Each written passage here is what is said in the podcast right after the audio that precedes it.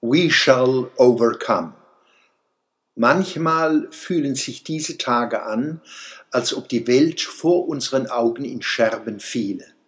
Aber wenn wir in die Geschichte schauen, erkennen wir, dass es nicht der erste Weltuntergang ist, den wir selbst verursacht und überlebt haben.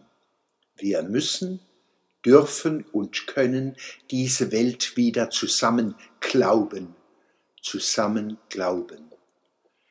Gestern war Karfreitag.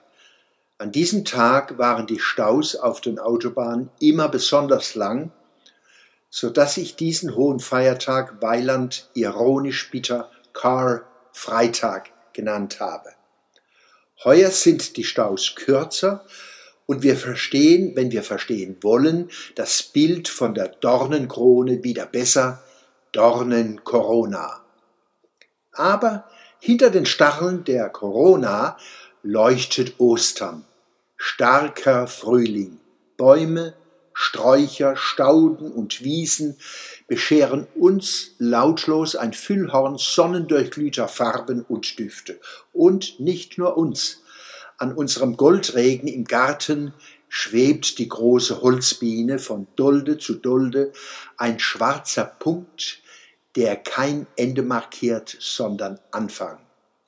Unsere Insektenhotels, die ich direkt in den Blauregen in die Glycinie gehängt habe, werden besucht von der gehörnten Mauerbiene und anderen fliegenden Handwerksmeisterinnen. Sie und der blaue Himmel über uns vermögen uns zu trösten und uns Mut zu machen. We shall overcome. Susanna Martinez und ich wünschen euch und Ihnen frohe Ostern mit dem Satz, unsere Freude sei ein Haus bedacht. Diese poetische Miniatur finden Sie in Susanna Martinez, dem Meer an der Küste gleich, Gedichte und Aphorismen, Seite 69, mit Fotografien und Essays von Hans-Peter Schwöbel.